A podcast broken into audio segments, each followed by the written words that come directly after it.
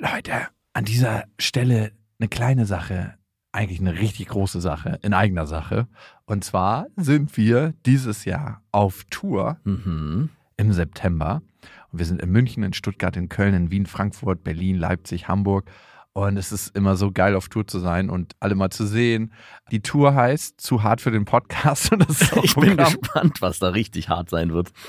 Ja, also es wird viel Interaktion geben, es wird viel zum Lachen geben und die Tour oder das, was dort passiert, entsteht gemeinsam mit euch und ich finde, das ist auch die Magie. Das heißt, bei jedem Tourstop ist es irgendwie anders und Mhm. neu für uns, neu für euch und für uns ist es auf jeden Fall immer sehr, sehr magisch. Also sichert euch jetzt schon die Karten München, Stuttgart, Köln, Wien, Frankfurt, Berlin, Leipzig, Hamburg. Ab jetzt 10% härter und Tickets gibt's ab jetzt auf bestefreundinnen.de und in den Shownotes. Eins, zwei. Ich habe, ich habe lieb.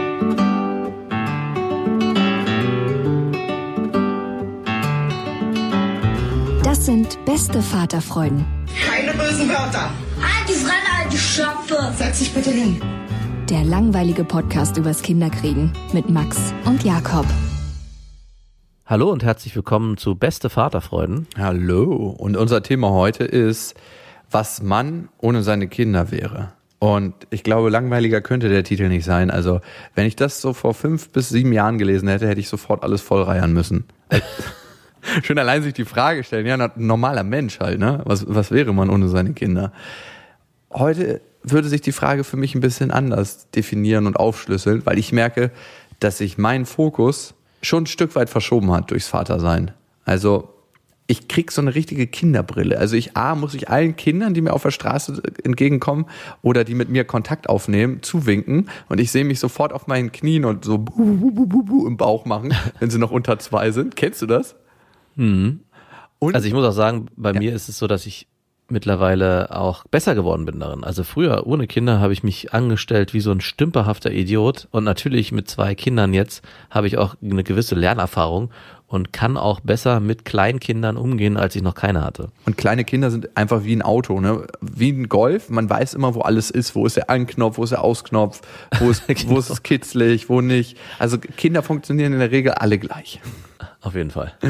kennt man eins, kennt man alle. Nee, Quatsch, nicht ganz so, aber man hat natürlich eine gewisse Vertrautheit und das ist so ein bisschen wie bei Hunden. Kinder merken das. Wenn man keine Berührungsangst hat, aber auch genau Kindermechanismen kennt, also dieses auf Augenhöhe begeben und das Kind zuerst kommen lassen. Und ich habe das Gefühl, das ist so ein instinktives Grundverhalten ist, was Kinder spüren. Ich war letztens am Flughafen und ich merke immer mehr, dass ich diese Kinderbrille aufhat. Dadurch, dass der Vater, wo, äh, am Flughafen gibt's ja diese Scanner, wo du reingehst und die Arme hochnimmst und dann kommt so eine riesige Klinge um dich rum und scannt dich einmal. So ein 3D-Scanner. Und das Ja. Kind wollte partout nicht in diesen Scanner rein, was ich gut verstehen kann. Und der Vater Ja. hat versucht, auf dieses Kind einzureden, aber dann habe ich mir diesen Scanner angeguckt und gedacht, ey, eigentlich weiß man gar nicht, was da passiert, ob da irgendwelche sch äh, schlimmen Strahlungen abgesondert werden, also was da abgeht. Natürlich denkt man, ja, das werden irgendwelche Leute schon getestet haben, aber so vieles war schon auf dem Markt, was irgendwer schon getestet hat und wo dann später rauskam, ach, Überraschung, das ist ja doch gesundheitsschädlich. Also ich konnte das Kind das hatte natürlich vor der Bewegung Angst total gut verstehen und konnte 100% nachvollziehen, warum es da nicht rein will und warum es sich auch von seinem Vater nicht erklären lässt, warum das jetzt gut wäre, da reinzugehen. Und ich habe einfach absolut gefeiert, wie das kleine Kind da so verbockt stand und gesagt hat, nö, macht's nicht und die ganze Schlange warten ließ. Hast du dann wenigstens den Klassenclown gespielt und für gute Laune gesorgt, damit das Kind da reingeht? Ich war sechs Personen hinter dem Kind, also ich hätte schon irgendwie äh, ein Kunststück vollbringen müssen. Und am Wochenende, ne, dieses Osterwochenende, was jetzt gerade war, habe ich mehr und mehr gemerkt, dass ich mich immer weniger um meine Bedürfnisse kümmere, sondern mir das ein richtig schönes Gefühl bereitet, wenn alle Kinder Spaß haben. Und das war früher nicht so. Da war es so, ja, die Kinder sind beschäftigt, ist alles gut. Und mittlerweile empfinde ich richtig Freude dabei, wenn alle Kinder irgendwie Freude empfinden. Als ob ich so ein Animateur für Kinder geworden bin. Ich weiß nicht, wo sich der Schalter umgelegt hat, aber es ist so. Und ich merke, dass ich A, für meinen Bruder besser da bin und mehr da bin. Also der ist ja jetzt gerade mal zwölf. Und dass ich als Vater ein besserer Bruder geworden bin, der sich ganz klar anhören kann, wo sind die Bedürfnisse von meinem Bruder gerade, ähm, was wünscht er sich, wie kann ich auf ihn eingehen, wenn er sich Sachen nicht traut. Wir haben zum Beispiel ein Rückwärtssalto auf dem Trampolin geübt. Und wie fange ich an, mit ihm das zu üben? In ganz, ganz kleinen Schritten, dass wir erstmal eine Rückwärtsrolle auf dem Boden machen und dass ich dann Hilfestellung leiste, dass ich er quasi rückwärts springt, aber ich ihn im ersten Step auffange, bevor ich die Drehung einleite an den Beinen. Und das war wirklich erstaunlich zu merken oder zu sehen, wie funktionieren Kinder, ne? Äh, Die mussten dann irgendwann alle baden und keiner hatte natürlich Bock zu baden. Und da habe ich gedacht, ey, lass uns doch draußen ein Erlebnis daraus machen. Ne? Wir hatten keinen Kinderpool, hatte mein Vater jetzt nicht da. Und dann habe ich gesagt, hast du eine alte Plane? Und er hatte zufällig gerade eine neue Plane gekauft. Und dann habe ich aus Kästen und so ein paar Holzbalken so ein kleines Bassin gemacht und warme Wassereimer aus dem Haus geholt und denen so eine Badewanne so draußen gebaut. Und das war natürlich total geil für alle. Und die haben dann Ja, darin geil. gebadet und hatten die Zeit ihres Lebens. Und dann habe ich noch eine andere Plane geholt und das äh, Reinheitsgefühl ein bisschen zunichte gemacht und habe so eine Rutsche für die gebaut. Und wie mir das alles kam, ich war mal 13 oder 14 und wir hatten Bock im Garten einen Pool aufzubauen, hatten aber keinen Pool und haben das genauso gemacht. Bei mir damals im Garten so eine Plane aufgebaut und haben bis nachts da drin gehangen und es musste immer einer von meinen Kumpels reingehen und Wasser holen. Und irgendwie merke ich, dass diese Sachen, die für mich früher als Kind funktioniert haben, und das war nicht irgendwie ins Disneyland gehen, sondern meistens so kleine lustige Sachen, dass sie für alle Kinder gleich funktionieren. Also, dass es genau diese Sachen sind, die so schöne Erlebnisse machen. Ich habe mich letztens gefragt, als ich im Auto mit meiner Tochter irgendwie, ich glaube, Rolf Zukowski gehört habe, der ja Kinderlieder macht, gefragt, wie kommt man eigentlich dazu, so ein Kinderentertainer zu werden? Frag mal Michael Form- Jackson.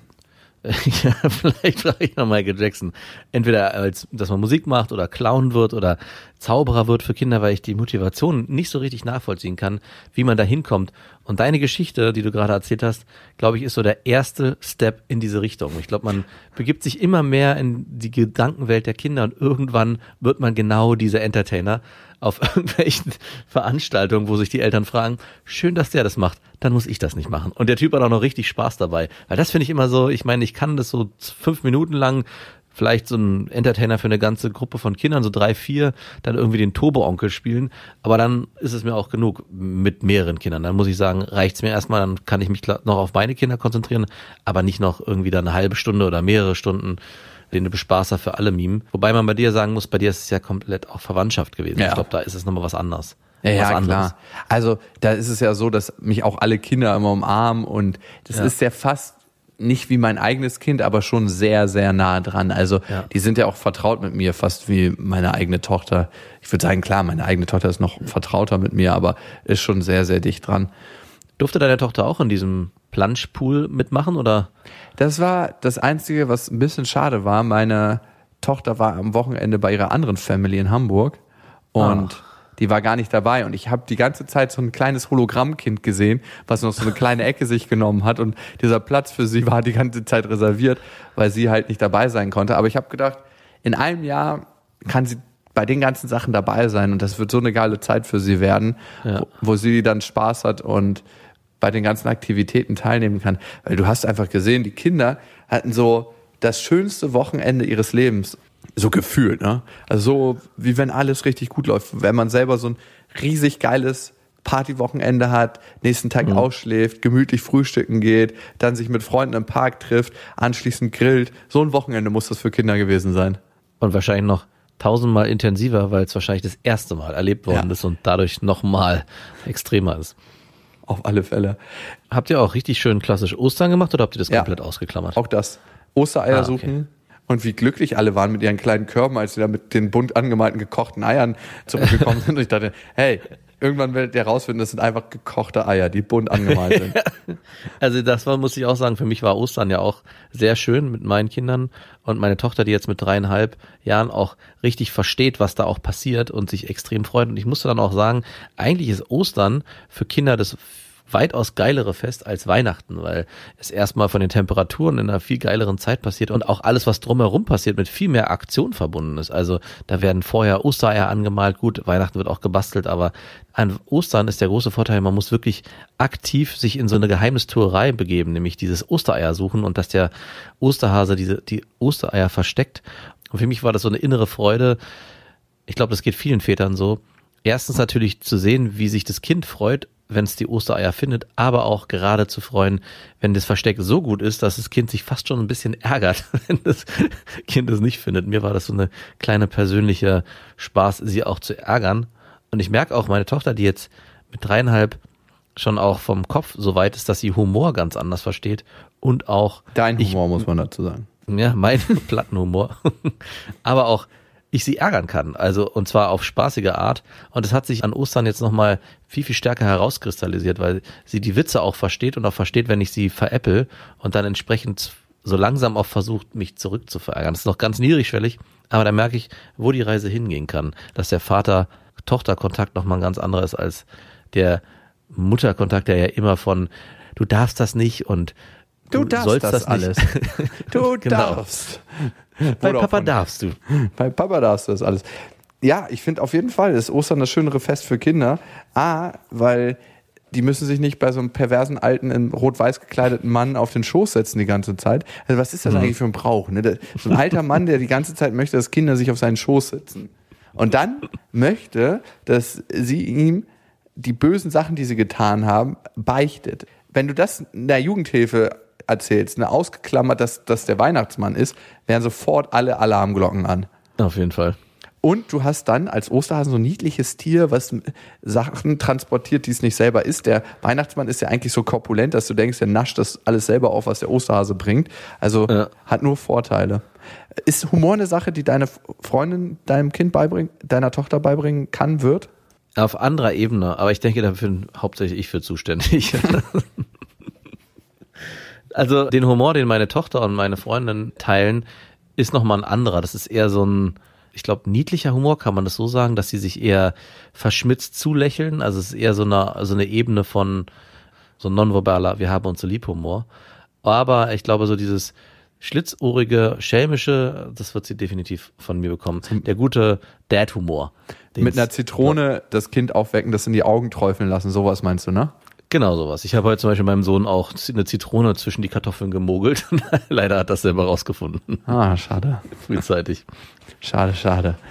Das Thema, was wir heute haben, ne, was Mann ohne seine Kinder wäre. Als erstes ist es mir aus der Frauenperspektive untergekommen und da war ich so 14, 15. Und ich hatte einen Kumpel, der hatte eine Mutter, die hatte unglaublich große Oberweite. Ne? Und da haben wir immer ge so getan, als ob er noch gesäugt wird, gestillt wird von seiner Mutter. Wie alt wart ihr denn da? 14, 15, also die ersten pubertierenden Anzeichen und haben auch schon über Sex nachgedacht. Da hätten wir uns gewünscht, dass sie uns mal zur Brust nimmt. Und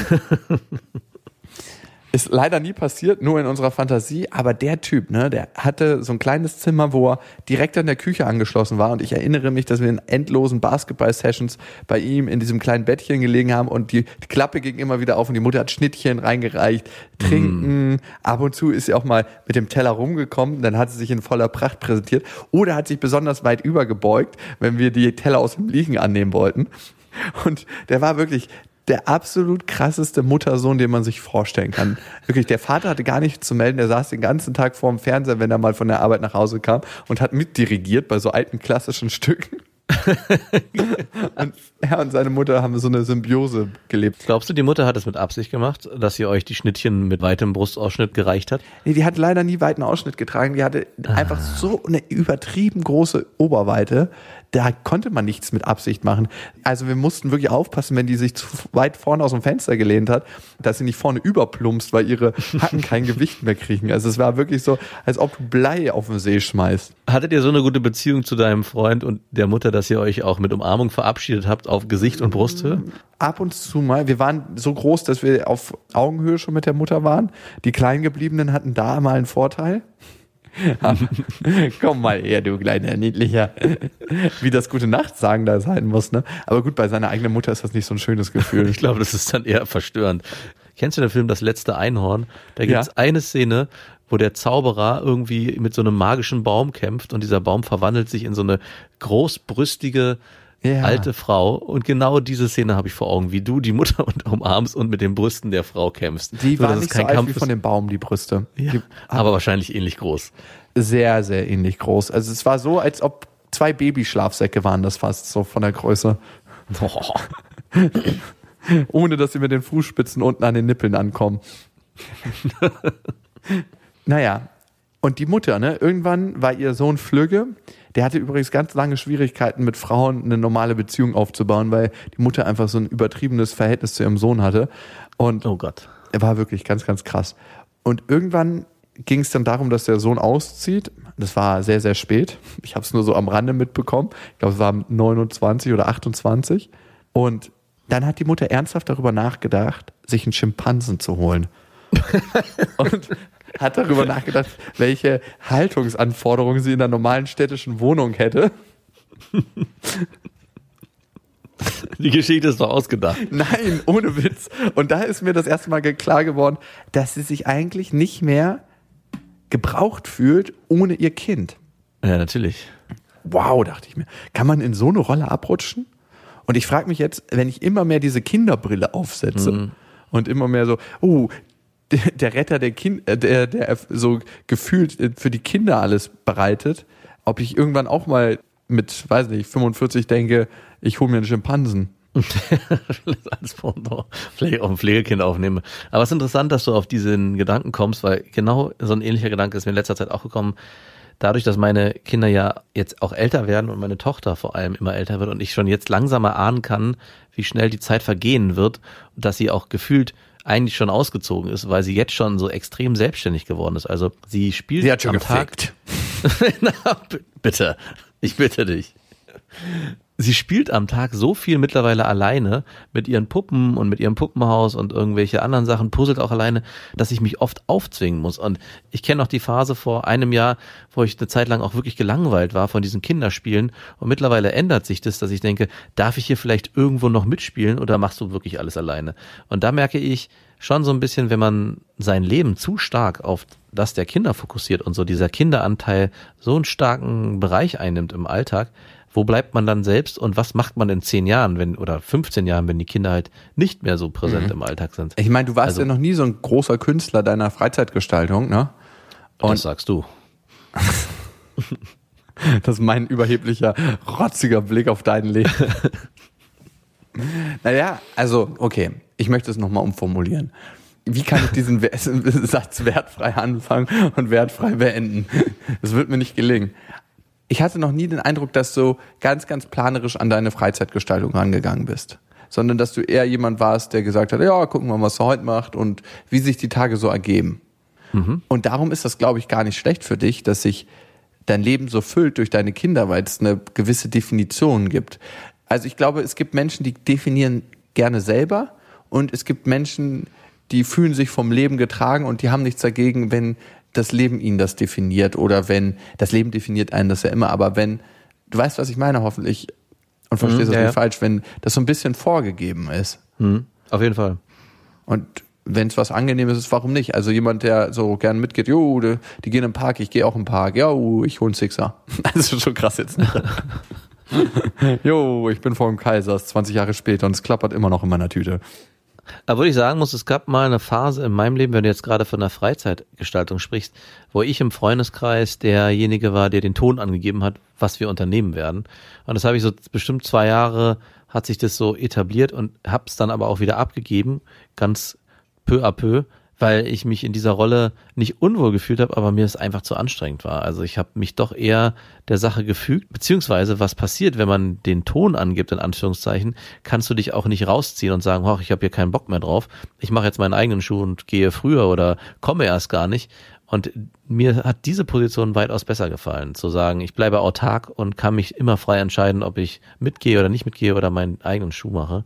Aber du hast schon recht, dass auf jeden Fall in der Lebensphase, in der ich war, ich würde es aber ein bisschen früher ansetzen, meine Freundin mir eine sehr starke Alltagsstruktur zurückgegeben hat und die Kinder dann noch vermehrt. Also der Tag ist mittlerweile so voll, dass ich gefühlt zu gar nichts anderem mehr komme, außer der Kinder. Und da rede ich nicht und nur, genau. Und da rede ich nicht nur von den angenehmen Sachen, sondern natürlich auch den unangenehmen Sachen, dass wenn die Tage dann halt nicht geplant laufen, wie man sie sich eigentlich vorstellt, nämlich Kinder morgens in die Kita, Nachmittag verbringt man Zeit mit denen und am Wochenende gestaltet man das, wie man sich das vielleicht vorher zwei Wochen geplant hat, sondern wenn dann Krankheit zum Beispiel zuschlägt und alles über einen Haufen geworfen wird.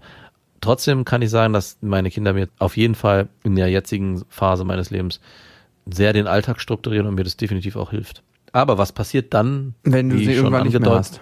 Genau. In Dann 10, fällst du 15 in ein tiefes Loch. Genau. In eine Vaterdepression. Oh ja, da ist schon wieder eine Folge. Naja, also ich meine, du hast ja dann die Möglichkeit, anstatt einen Schimpansen, dir einen Hund oder eine Katze zu holen. Oder eine jüngere Frau, mit der man das Ganze nochmal von vorne startet. Oh ja. Könntest du dir das vorstellen oder sagst du, es ist 100% ausgeschlossen? 100% ausgeschlossen. Das ist so ein großes Wort. Ich meine, was natürlich auch passieren könnte, dann nochmal zehn Jahre, drauf, zehn Jahre draufgerechnet, ist, dass man dann Opa und Oma wird. Ich meine, das ist schon sehr weit gedacht, aber Du hast mir meine Frage noch nicht so richtig beantwortet.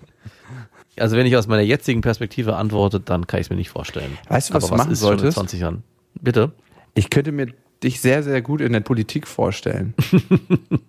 Also vielleicht sogar als Diplomat irgendwo. Könntest du dir das vorstellen, so von Land zu Land zu reisen und dann, eigentlich brauchst du auch gar nicht so viel ändern. Also diese, diese Diplomatie in, in dem, wie du redest, das hast du schon sehr gut. Und dieses aus Fragen rauswinden, Wenn du es jetzt gerade so beschreibst, kann ich dir eine Anekdote erzählen, dass meine Tochter extrem diplomatisch auf alles antwortet, was wir sie fragen, wo sie zum Beispiel Liebe zuordnen muss oder eine Wertigkeit zuordnen muss. Wir sagen zum Beispiel, Marie, du bist so eine Hübsche, und dann sagt sie, wir sind alle hübsch. Oder wenn wir sie fragen bei klare, eindeutigen Geschichten, wer zum Beispiel besser kocht, was definitiv meine Freundin macht, dann sagt sie auch, wir alle kochen gut. Wo ich mich frage, wo kommt das her? Und auch vielleicht Felix. auch Felix, ja wirklich. Der Auch. Felix kocht gut. Und da frage ich mich, wo kommt das her? Und vielleicht hast du recht damit, dass ich bestimmten Fragen diplomatisch ausweiche und das sogar unterbewusst meiner Tochter anerziehe. Ist nichts Schlechtes und nichts Gutes. Ist nur die Frage, findest du diesen diplomatischen Talk gut oder? Ich glaube, deine Frage ist sehr spitz formuliert. Ich würde gar nicht behaupten, dass ich sehr diplomatisch äh, in meinem Alltag bin. Vielleicht kommt es dir nur so vor oder in unserer Interaktion ist es vielleicht ähm, so geworden oder vielleicht auch schon immer so gewesen. Aber eigentlich bin ich nicht der Meinung, dass ich Fragen diplomatisch ausweiche. Ich wollte dich einfach nur festnageln und in Schwierigkeiten bringen. Gut, haben wir das rausgefunden. Sorry dafür. Übrigens, kleine Randanekdote. Ich beschäftige mich ja gerade mit so einem richtig harten Gangster beruflich und verbringe mit dem ein bisschen mehr Zeit. Und A, merke ich, in was für eine komische Energieschleuse ich durch den komme. Und B, erzählt er immer wieder interessante Anekdoten. Zum Beispiel ist er ab und zu im Knast und redet dann mit anderen Gangstern und fragt die dann, ey, was glaubt ihr denn, was ist ein richtiger Mann? Und dann sagen die, ja, ein richtiger Mann muss sich mal geprügelt haben, ein richtiger Mann muss das und das sein, ein richtiger Mann hat schon ein bisschen was auf dem Kerbholz. Und dann fragt er sie in der zweiten Frage, und wäre es okay, wenn eure Tochter mit einem richtigen Mann zusammen wäre? Und er so, nein, nein, so ein Finger darf niemals mit unserer Tochter zusammen sein. Geil. Äh, Ich dachte, das ist der geilste Plot-Twist, den ich in der letzten Zeit irgendwie gehört habe. So. Wow. Weil das ist immer eine Frage am Ende. Ne? Was möchte man eigentlich für ein Mensch sein? Und wahrscheinlich ist es der Freund, den man sich für die Tochter wünscht. Wahrscheinlich. Also es ist jetzt sehr pervertiert irgendwie so ein bisschen vom Gedanken, ne? Aber ich hoffe, du kannst es, äh, kriegst es ins richtige Ohr. Ich krieg's ins richtige Ohr. Ich habe mir sogar auch Gedanken darüber gemacht, wie das wohl sein wird, wenn meine Tochter, gerade weil sie jetzt so erwachsen wirkt, das hört sich sehr paradox an bei einer fast Vierjährigen, wie das wohl sein wird, wenn sie später einen Freund haben wird. Und wie das wohl auch sein wird, wenn ich als Vater in die Situation komme, dass ich irgendwann weiß, okay, sie wird Sex gehabt haben. Einerseits hatte ich das Gefühl, das ist mir sehr unangenehm. Mittlerweile, wenn du auch deinen Vergleich hier gerade ziehst, ist es mir da eigentlich nur wichtig, und das kann ich glaube ich jetzt schon erspüren, dass sie auf jemanden trifft, der da einfach auch sehr ehrlich und sehr wertschätzend mit dir umgeht und dass sie da einfach eine gute Erfahrung macht und nicht auf so ein typisches Mannsbild trifft. was- fick dich. genau. Fick dich. Ja, ich glaube, wir haben dann als Väter die Chance, ein bestimmtes Bild von Mann vorzuleben, das sie vielleicht auch irgendwann für sich ansprechend findet und die Qualitäten als Frau sucht. Also, auch das hört sich komisch formuliert an, aber ich hoffe, du weißt da auch, was ich meine. Ja, ich habe heute gerade zufällig auch über ein ähnliches Thema ein bisschen abstrakter mit meiner Tante darüber geredet. Da ging es auch wieder um die Nachkriegsgeneration und welche Vaterfiguren wir auch als Väter vor uns hatten und wie viel Emotionalität auch in dieser Nachkriegsphase, also ich meine, mein Vater war nicht im Krieg, aber er wurde von einem Vater erzogen, der direkte Kriegserfahrung hatte, erzogen und welche Auswirkungen das auf unsere Erziehung hatte und wie viel Emotionalität mein Vater mir gegenüber gelebt hat. Und ich glaube, das war bei mir nicht so viel. Ich glaube, bei dir war es definitiv mehr. Und welche Chance sich aber auch auftut, jetzt in unserer Generation unseren Kindern gegenüber als Väter entsprechend emotional zu sein und denen auch ja, so zu begegnen und vielleicht auch gerade unseren Töchtern auch ein Mannsbild aufzuzeigen, was eben nicht diese Macho-Attitüden aufmacht, die du gerade beschrieben Und hast. was, glaube ich, manchmal verwechselt wird dabei, ist Emotionalität mit Trauer zeigen. Das ist nur eine kleine Facette von Emotionalität. Ich glaube, das ganz, ganz Wichtige ist, dass die ganzen anderen Facetten auch mitgelebt werden. Dieses Begeisterung, Freude, Genau. ähm, Nachdenklichkeit. Also, dass einfach an dem ganzen Spektrum eine Teilhabe geschaffen wird und dass das für das Kind greifbar gemacht wird. Und ich glaube, in dem Moment, wo sich ein Vater transparent macht, ist er auch wieder ein Stück weit stabil. Sonst kann es sein, wenn er nur sagt, okay, zum richtigen Mann sein gehört jetzt auch Traurigkeit vor dem Kind zeigen, weil das ist eigentlich das Einzige, was so kommuniziert wird. So, als Mann kann man jetzt auch weinen. Ich höre nicht, Ja. als Mann kann man jetzt auch Freude zeigen, weil viele Männer können ja auch noch nicht mal so richtig Freude zeigen. Wenn das ganze Spektrum erfüllt wird, dann glaube ich, ist man auch wieder ein stabiler, stabiler Anker. Ja, oder als Mann kann ich auch äh, die Weiblichkeit mit meiner Tochter ausleben in Form Wenn Mama nicht da von- ist, schlüpft ihr in ihre Kleider. Zum Beispiel, also theoretisch wäre es das. Oder man tanzt zu irgendwelchen komischen Disney-Liedern, wo es eigentlich ums Prinzessinnen-Dasein geht. Ich glaube nicht, dass das unseren Vätern unbedingt vergönnt war, sich da frei auszuleben. Und man wurde definitiv schief angeguckt, wenn man das offen kommuniziert hat. Aber heutzutage, wir waren jetzt gerade ein paar Tage mit den Kita-Freunden von Marie im Urlaub und der eine Vater ist mit seiner Tochter über die Seeterrasse getanzt zu dem Lied Ich bin ein Einhorn und hat vor allen da den Hampelmann gemacht und ich dachte, ja, warum nicht? Also es ist auch, ich fand es nicht mal peinlich, sondern ich fand es einfach nur schön zu sehen, wie er mit seiner Tochter was eigenes aufmacht und sie für einen kurzen Moment in einem kleinen privaten Raum leben und sich dann eine ganz besondere Form der Beziehung auftut. Oder er wollte einfach vor euch zeigen, dass er noch männlicher ist als ihr. Vielleicht auch das. Schaut mal her, was ich für ein Mann bin. Ich tanze sogar zu so einen Songs. Und dann überbietet ihr euch den ganzen Urlaub über. Wer kann hier noch weiblicher sein? Das neue männlich sein ist weiblich sein. Wow, sind wir da hingekommen? Glaubst du, wir brauchen was zum Lieben? Also braucht der Mensch grundsätzlich was zum Lieben? Ich hatte ja vorhin so ein bisschen scherzhaft die Schimpansen, Hund und Katze Geschichte aufgemacht. Und für mich ist gar nicht so ein großer Unterschied zwischen, na klar, ein Schimpanse, also ein Menschenaffe hat ja eine 99-prozentige genetische Einstimmung mit dem Menschen. Hund, Katze sind da schon ein bisschen weiter weg. Aber trotzdem ist ja eigentlich komisch, dass wir Tiere domestizieren, um sie als Buddy zu haben. Also Milch und Fleisch und Fell, das kann ich in irgendeiner Weise schon nachvollziehen, auch wenn es in allen Belangen nicht immer was für mich ist, aber einfach nur damit jemand auf dem Boden liegt und ich ihn ab und zu mal streicheln kann und ihm was zu fressen geben kann und was zu trinken und dann wieder mit ihm rausgehe und dann liegt er wieder auf dem Boden und sich freut, wenn ich nach Hause komme. Ich verstehe zwar den Sinn eines Hundes, aber irgendwie verstehe ich ihn auch nicht. Und da muss doch irgendwo eine Frage hinterstecken, brauchen wir was zum Lieben? Und brauchen wir etwas, um das wir uns kümmern? Naja, vielleicht steckt da auch die Frage hinter, brauchen wir jemanden, der uns liebt? Also wollen wir geliebt werden? Und ich glaube, bei dem Beispiel Hund oder Katze oder Haustier geht es vor allem darum, eine Beziehung aufzumachen, die am Ende sich mit gegenseitiger Wertschätzung begegnet. Und auch ein Hund, dem du Liebe entgegnest, wird dich mit seinem Verhalten auch zurücklieben. Und ich glaube, das ist ein Gefühl, was viele brauchen und wahrscheinlich Hundebesitzer stärker als Nicht-Hundebesitzer, ist zumindest mein Gefühl, weil ich kann das für mich nicht erfüllen, dass ich sowas bräuchte. Also ich bräuchte keinen Hund oder eine Katze, die in irgendeiner Form mir ein gutes Gefühl geben oder hier ist die Nutella. An einer ganz bestimmten Stelle. Erdnussbutter ist es. Oder Und es ist auch nur die raue Zunge der Katze.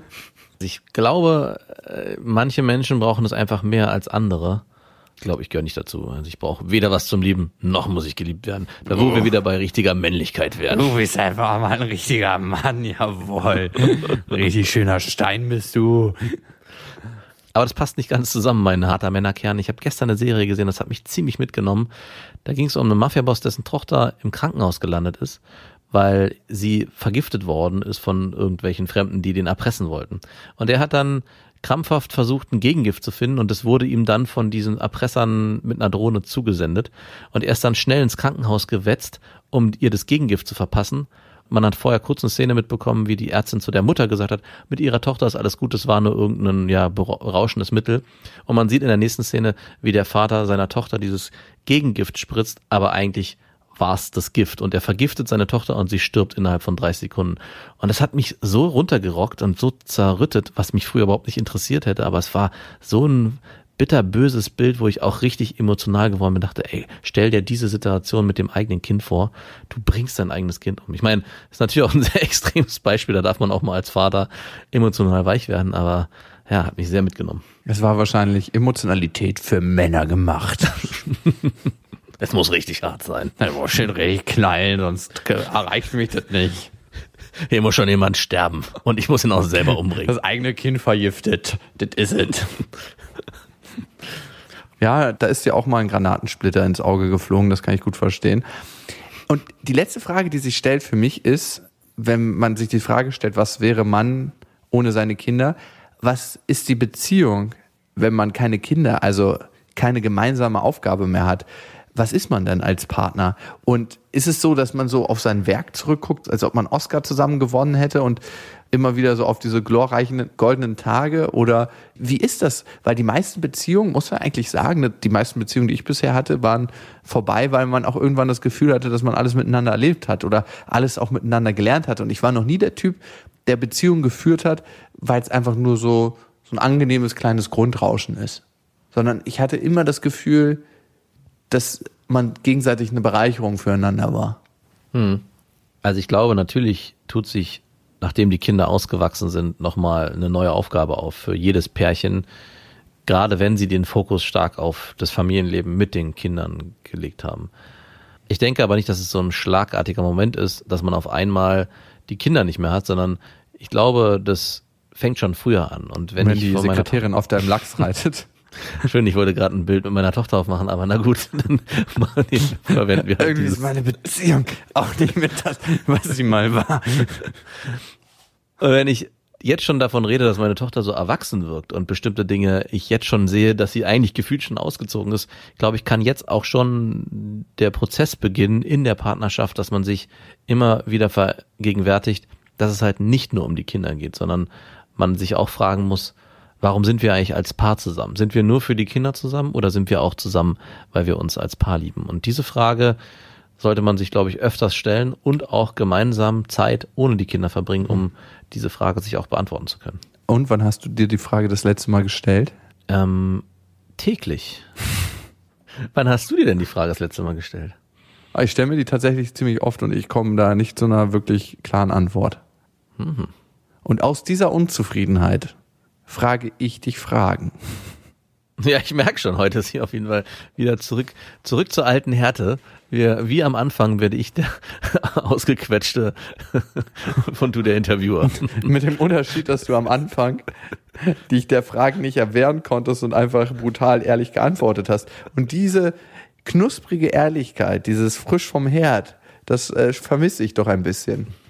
Nur gehört dazu auch eine gewisse Opfermentalität, in die ich mich begeben habe und da will ich definitiv nicht hin zurück. Meinst und deswegen kli- Ja, ja, also die ersten Folgen, wenn ich so drüber nachdenke, habe ich zwar knallhart geantwortet, aber auch aus dem Gefühl heraus, ich stehe mit dem Rücken zur Wand und kann hier nicht anders antworten. Dann sagst du Und ja das- indirekt jetzt, dass du nicht ehrlich antwortest. Doch, doch, ich antworte schon ehrlich, aber es gibt natürlich eine größere Differenzierungsmöglichkeit, als einfach nur knallhart zu sagen, ja oder nein. Und für mich waren die Anfangsphasen so gefühlt, ich muss hier mit Ja oder Nein antworten. Und ich glaube nicht, dass es für alles, was es gibt, Ja oder Nein Fragen gibt. Hast du ja indirekt gerade auch getan, indem du auf meine Gegenfrage, wie es in deiner Beziehung ist, gesagt hast, ich stelle mir die Frage häufiger und ich komme zu keiner klaren Antwort. Na, das finde ich ist schon eine relativ klare Antwort. Ist auch grau, nicht schwarz oder weiß. Okay, wir einigen uns auf eins. Ich finde, die schönste Antwort ist eigentlich und die allerehrlichste Antwort, wenn wir uns die Scheidungs- und Trennungsrate angucken. Ja, ich bin heute gerne, in diesem Moment, jetzt mit ihr zusammen. Und das ist das Einzige eigentlich, was wir beantworten können. Wer was anderes sagt, lügt. Da gebe ich dir absolut recht. Okay, dann bin ich befriedigt. Dann können wir jetzt auch zu den Hörerfragen kommen. Endlich. Weg lässt- von uns. Oder weg von mir, besser Der gesagt. Pitbull lässt, lässt los. mein Kumpel war gerade in Kolumbien und die sind durch den Urwald von A nach B äh, gewandert und da kamen die irgendwann an eine Hütte und dann hörten sie es nur von weitem Kläff und dann kam eine Riesenmeute Hunde auf sie zu und die hat sich überall festgebissen in den Schuhen, in den Klamotten. Oh. Und die konnten die wirklich nur mit Stöckern davontreiben. Auch unangenehm irgendwie, wenn du so einen friedlichen Waldspaziergang machst und dann sind diese lieben domestizierten Hunde, die dich äh, versuchen zu zerfleischen. Auch Ob die so domestiziert waren, wage ich mal zu bezweifeln. Die haben bei Menschen gelebt, also in dem Fall. Also es waren nicht so richtig schöne Schoßhunde. Ah, Okay, ich dachte, die wären Straßenhunde. Richtig Street Dogs. Rainforest Dogs.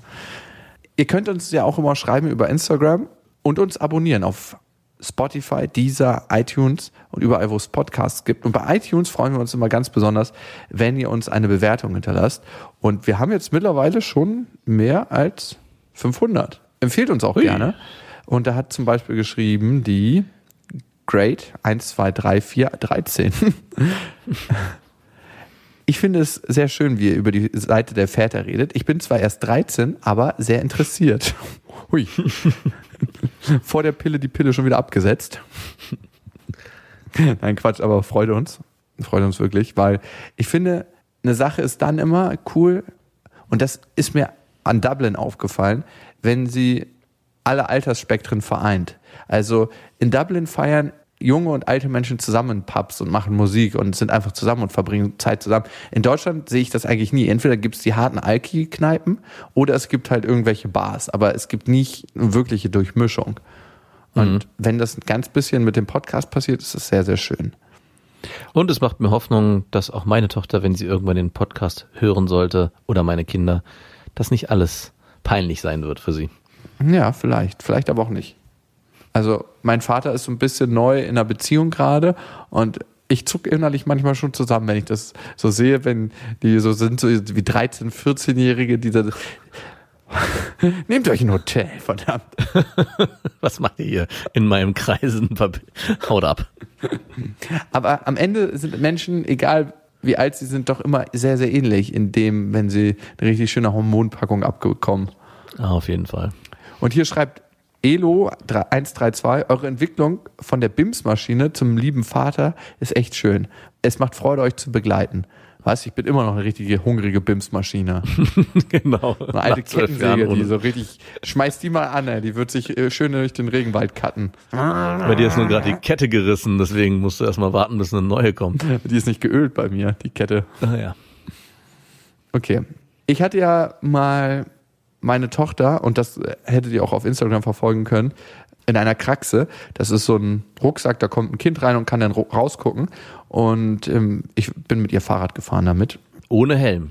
Dazu hat sich Stefanie gemeldet und meinte, ich möchte generell sagen, dass ich äh, die Methoden und Ansichten von Jakob gar nicht immer so schlimm finde, wie sie anscheinend oft aufgefasst werden. Klar bin ich mit ihm nicht immer derselben Meinung, habe aber schon das Gefühl, dass du nach bestem Gewissen handelst und diese Handlung auch meistens begründet und reflektiert sind. In der Folge, wo es ums Fahrradfahren ging, war ich aber geschockt. Deine Laissez-faire-Einstellung, was die Sicherheit des Lebens deiner Tochter angeht, wow, da macht sie immer ein Fass auf. Was die Sicherheit des Lebens deiner Tochter angeht, fand ich erschreckend. Es ist eine Sache, mal nicht mit Helm Fahrrad zu fahren. Es geht mir auch nicht um den Einzelfall, aber die Einstellung, ich bin ja auch nicht davon gestorben, ist so unglaublich naiv, wie ich von dir nie erwartet hätte. Du bist nicht gestorben, weil du ohne Anschnallgurt im Auto noch nicht in einem heftigen Unfall warst. Das ist Glück. Das gleiche gilt für Fahrrad ohne Helm. Natürlich macht es keinen Unterschied, solange man keinen Unfall hat. Sobald man aber einen hat, sind Gurt und Fahrradhelm lebensrettend und machen einen gewaltigen Unterschied. Auf jeden Fall. Liebe Steffi, da gebe ich dir vollkommen recht. Und es war diese eine Fahrt und am Abend, am selben Nachmittag hatte mein Kind schon Fahrradhelm. Und dazu möchte ich nochmal eine Sache sagen. Ich möchte mich, doch, ich möchte mich rechtfertigen. Und zwar, das ist so ein Argument, was ich schon lange mit meiner Freundin seitdem am Köcheln habe. Wer sagt eigentlich, dass so eine Kraxe gefährlicher ist als so ein verkackter Fahrradsitz hinten oder vorne auf dem Fahrrad? A, wenn ich vom Fahrrad fliege, dann bin ich immer jemand, der sich A nicht auf den Rücken rollt, sondern meistens auf, auf der Brust äh, lande, weil ich bin schon ein paar Mal vom Fahrrad geflogen. Und dann ist, bin ich zwischen meiner Tochter und der Straße. Und das zweite ist, wer so eine Kraxe sich schon mal genauer angeguckt hat, der weiß, dass da so ein riesen Kissen, so ein, so ein Schaumstoffpad ist, wenn man aufschlägt, wo man mit dem Kopf drauf knallt. Also sage ich sogar, dass eine Kraxe unter Umständen sicherer sein kann als ein Fahrradsitz vorne oder hinten. Und dazu kommt, Ja. dass eine Kraxe ein Kind umschließt. Das heißt, es ist so eine Art Käfig um das Kind. Könnte jetzt natürlich auch kacke sein, wenn das Kind nicht fest genug da drin ist, dass es hinten gegen so einen Metallbügel schleudert. Vorne geht's ja nicht, weil da das äh, Kissen ist. Also ich glaube, es kommt ganz auf die Art des Aufpralls an, dass so ein Fahrradsitz immer gesicherer ist als eine Kraxe. Ich glaube, da würden der ein oder andere ADAC-Test gegensprechen. Nämlich die- diese Fahrradsitze sind in der Regel entsprechend getestet worden, um möglichst sicher zu sein für die Kinder Ey, ganz ehrlich, jetzt mal logisch. Äh, Wie soll so ein scheiß Sitz, den du vorne zwischen den Beinen hast und du ein Auto nimmt dir die Vorfahrt, wie soll das sicherer sein als eine fucking Kraxe? Da sprichst du natürlich von der Extremsituation, aber ich glaube, bei einem Unfall ist diese Fahrradsitzlösung hinten auf dem Gepäckträger, es ist ja nicht auf dem Gepäckträger, sondern an der Stange gefedert, glaube ich, sonst würde es den nicht hundert- oder tausendfach oder zehntausendfach geben. Ich glaube, es ist auch nur eine Google-Suche und ich würde, einen- würde einen ADAC-Test finden, wie der Fahrradsitz getestet wurde. Natürlich wird es bei der Kraxe keinen Test geben in der Hinsicht und es ist, äh, ist eher eine ja, eine reine Baucheinschätzung von dir, dass du aus deiner Erfahrung sagen kannst, die müsste ähnlich sicher sein wie so ein Fahrersitz, der ja von der Sache auch eigentlich ähnlich aussieht. Ich glaube aber, es geht gar nicht so sehr darum, was jetzt sicherer und was jetzt unsicherer ist. Wir müssen uns, glaube ich, nichts vormachen, wenn ein Auto mit 50 km/h in dich reinrast in der Seite, dann macht keine Kraxe oder kein Fahrradsitz mehr einen Unterschied. Am Ende ist es sehr unwahrscheinlich, dass man da unbeschadet aus diesem Unfall rausgehen wird. Ich glaube nicht, dass du dich rechtfertigen musst für sowas. Ich meine, ich glaube, ich habe dich in der Folge auch ziemlich, naja, nicht stark verurteilt, aber schon den Kopf immer wieder hier im Stillen bei mir geschüttelt und muss aber sagen, es gibt einfach manchmal Situationen, wo man für sich als Vater und ich glaube auch als Mutter, aber ich denke, Väter äh, beschäftigen sich damit öfters, dass man das Risiko vor der Sicherheit wählt und das für den Moment auch in Ordnung ist. Und ich glaube, das ist auch am Ende etwas, was wir den Kindern mitgeben können und auch müssen, dass Väter eher gewillt sind, manchmal ein Risiko einzugehen und zu tragen, auch wenn es vielleicht in ein Prozent der Fälle dann dermaßen schief geht, dass alle Sicherheitsfanatiker sagen, hättest du mal. Aber die 99 Ma- Prozent, wo es gut geht, war es die Sache auch wert. Und in dem Zusammenhang finde ich das für das Erlebnis auch in Ordnung. Wenn ich mich daran erinnere, es gab auch immer wieder mal Momente mit meinem Vater, wo ich nach Hause gekommen bin und meine Mutter mit uns geschimpft hat. Aber das Erlebnis, was ich hatte, hätte ich nicht missen wollen. Und ich hätte es natürlich nicht gehabt, wenn mein Vater nicht in dem Moment kurzfristig entschieden hätte und gesagt, wir machen das jetzt einfach so, auch wenn wir nicht die entsprechenden Sicherheitsvorkehrungen treffen können. Und deswegen würde ich dich im Nachhinein diesmal sogar nochmal in Schutz nehmen wollen und meine Haltung zu dem Ganzen revidieren, weil ich glaube, dass du generell schon der Meinung bist, man sollte mit dem Kind in der Kraxe oder im Fahrradsitz mit Helm fahren. Aber für diese Situation hast du dich halt so entschieden, weil du gedacht hast, ich ziehe das Erlebnis der Sicherheit vor. Kann ich auf jeden Fall unterschreiben. Amen. Ich merke nur, dass ich emotional reagiere, wenn jemand sagt, dass ich nicht irgendwie um die Sicherheit meiner Tochter bemüht oder besorgt bin. Da merke ich, wie sehr ich in die Vaterrolle schon abgerutscht bin und wie sehr Identifikation mit der Rolle an sich stattgefunden hat. Und das passt ja irgendwie zum Thema. Was wäre Mann ohne seine Kinder? Vielleicht ist es der erste Schritt zum Schimpansen. Der wird dann in 20 Jahren in dieser Kraxe transportiert. Und Mit du kannst Helm sicher sein, natürlich. Mit ja, extra wollte ich gerade sagen. Mit Schimpansenhelm. Der hat einen schönen Schimpansenhelm und wird sicher durch die Stadt geleitet. Das ist aber nur so ein, so so ein Schaumhelm, wie beim Rugby-Spieler, so, so, ein, so, einem, so ein kleines, feines Ding. Ja. Alright. Und was am Ende gewiss ist, Es gibt kein richtig oder falsch. Erziehung ist einfach anders. Macht's gut. Das waren Beste Vaterfreuden mit Max und Jakob. Jetzt auf iTunes, Spotify, Deezer und YouTube. Der 7-One-Audio-Podcast-Tipp. Hallo, ich bin Lynn. Und ich bin Leo. Ihr kennt uns vielleicht schon vom True Crime Podcast Mord auf Ex. Eigentlich sprechen wir da ja jede Woche über Verbrechen. Aber da gibt es ja noch ein anderes Thema, das die Menschen und uns schon immer fasziniert hat. Die Liebe. Krasse Geschichten, die wirklich passiert sind. Bonnie und Clyde zum Beispiel. Cleopatra und Caesar Oder Diana und Charles. oder halt Camilla. Liebe gibt's bei True Love aber auch nicht nur im klassischen Sinne. Es geht auch um Familie, um die Liebe zum Beruf oder sich selbst oder Freundschaft. Am besten sind ja auch eh die Filme, wo dann am Ende steht, nach einer wahren Begebenheit. Das sind so Geschichten, die kannst du dir eigentlich gar nicht ausdenken. Ja. Und das gibt's jetzt eben als Podcast. Und das Ganze heißt True Love.